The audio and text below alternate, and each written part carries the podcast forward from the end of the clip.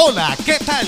Un saludo muy especial a todos ustedes de la institución educativa Manzanares, Llanadas y Gregorio Gutiérrez González. Queremos acompañar a niños, niñas, adolescentes y familia quienes hacen parte de nuestra comunidad escolar durante esta etapa de estudio en casa. Bienvenidos a Orientación Escolar en Casa. Orientación Escolar en Casa.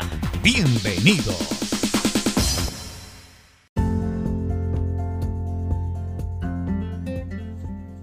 En esta oportunidad continuaremos con las reflexiones que nos brindará una invitada muy especial.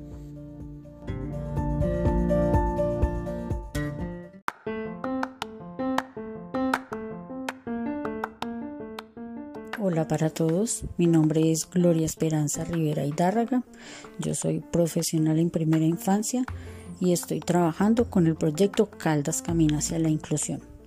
En este espacio les estaré contando algunas historias y cuentos como pildoritas de reflexión.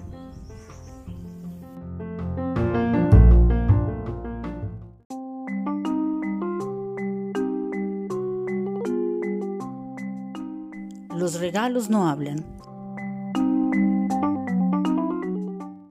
Sentado a la entrada del granero, desgranaba mazorcas un campesino. Hasta ahí llegó su pequeño hijo y le preguntó Tata, ¿le ayudo? Sin levantar la vista, el papá contestó con preguntas. ¿Ya hizo su tarea? Sí, tata. ¿Metió los chivos? Sí, tata. ¿Recogió los huevos? Sí, tata. Tres canastas. ¿Acarrió el agua? Sí, tata. Llené tres baldes. ¿Llevó la leña que corté a su mamá? Sí, tata. Dos viajes de burro. Está bueno. Ándele pues. Desgrane. Sentado y en silencio el niño comenzó a desgranar. Casi terminaban y el pequeño niño preguntó Tata, ¿me da permiso de hablar con usted? Claro, mi hijo, ¿para qué soy bueno? El niño le dijo con tristeza Tata, es que mi amigo Remigio le regaló a su tata una camisa linda. Mm, ¿El que no ayuda en nada en sus tatas? Sí, tata, ese. Ah, y luego, mi amigo Jacinto le dio a su tata un sombrero de piel negra muy bonita. Ah, el que no lleva tareas, sí, tata, ese. Ah, ya. Y luego, Toribio le regaló a su tata unos zapatos de piel. Ah, el que lo agarraron robando huevos, sí, tata, ese. Y así el niño le fue diciendo lo que sus amigos le habían comprado a sus papás. Al final el papá le preguntó ¿Y cuál es su preocupación, mi hijo? Es que yo estuve juntando para darle un regalo a usted, pero al cruzar por el puente colgante se me cayó al río la bolsita con el dinero y pues no tengo nada para su regalo. ¿Y eso le preocupa a mi hijo? Sí, tata, porque hoy es el día del tata y yo quería darle a usted un regalo. Aquel hombre de manos duras y piel tostada por el sol se levantó el sombrero. Rascándose un costado de la cabeza, dijo Despreocúpese, mijo. Los regalos no hablan, no obedecen, no ayudan, se desgastan y se tiran. Yo no soy su tata porque usted me dio un regalo. No, tata lo soy porque lo tengo a usted. ¿Para qué quiero regalos? Yo le aseguro que todos esos tatas quisieran tener un hijo así como usted, obediente, respetuoso, cariñoso, pero no lo tienen. Lo tengo yo y es mío. Y no lo tengo por un día, lo tengo por muchos años. ¿Para qué quiero un regalo un día si usted es mi mejor regalo? Aquel niño conmovido se acercó y lo abrazó. Empezó a llorar diciendo, Tata, tata, gracias por ser mi tata. No, mi hijito, gracias a usted por ser mi hijo.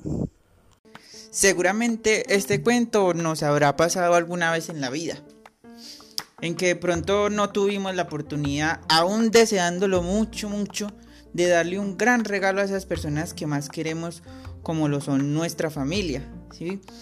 Pero no nos damos cuenta que lo más, lo más bonito y lo que más le llena de felicidad y orgullo a nuestra familia, más cuando nos quieren demasiado, es ver que sus hijos son hijos con valores, a los que se les puede dar confianza y que cada vez que piensen en ellos se llenan de alegría, así como el niño del cuento, que en primer lugar se ponía a hacer sus tareas, como le preguntó el tata, y luego pensaba en cómo ayudarle a los demás de muchas formas.